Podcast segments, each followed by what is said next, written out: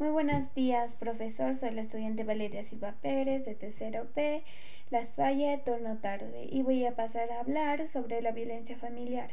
¿Qué es la violencia familiar? La violencia familiar es un término utilizado para descubrir la violencia y el abuso de familiares o una pareja íntima, como un cónyuge, excónyuge, novio o novia, un exnovio o una exnovia, o alguien con quien se tuvo una cita otros términos utilizados para la violencia familiar incluyen lo siguiente.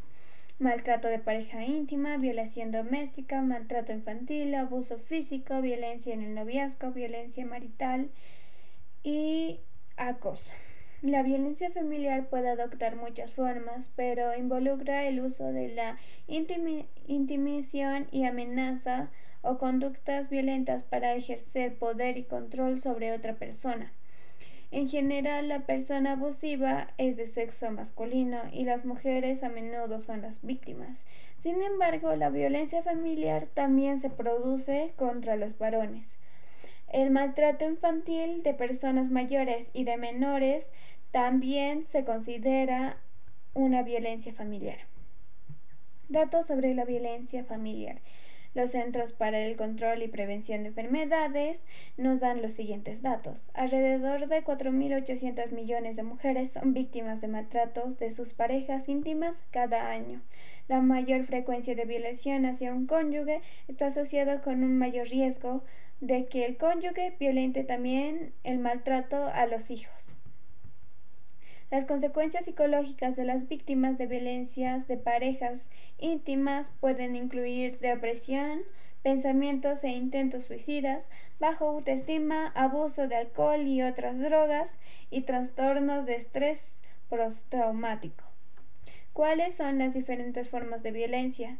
Las diferentes formas de violencia son la física, se refiere o se refiere a recibir golpes o lesiones físicas que pueden incluir moretones, fracturas de huesos, sangrado interno, incluso la muerte. A menudo el maltrato comienza con contacto leves y con el tiempo empeora para convertirse en acciones más violentas.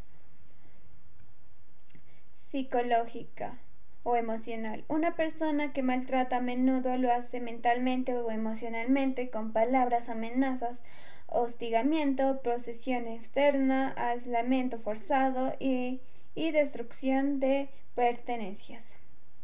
Sexual. Suele acompañar o seguir el maltrato físico y tiene como consecuencia una violación o otra actividad sexual forzada.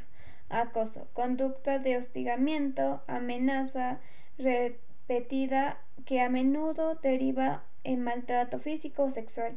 Económico. Esto se da cuando la persona que maltrata controla el acceso a todos los recursos de la víctima, como el tiempo, el transporte, el alimento, la vestimenta, el refugio, el seguro y el dinero. ¿Cómo pedir ayuda? Bueno, ¿cómo pedir ayuda? Se requiere eh, tu misma voluntad para poder decir que está sufriendo un maltrato o ir a las autoridades a poder decir que está sufriendo algún maltrato como sexual, psicológico. Si el maltrato es muy fuerte, aunque muchos inician con maltratos como gritos, pueden ya ser un, maltrato familiar y no hay que quedarse callados ante este problema, siempre hay que hablarlo porque a veces de se puede hacer de una simple cosa a muchas cosas. Gracias, profesor, eso sería todo.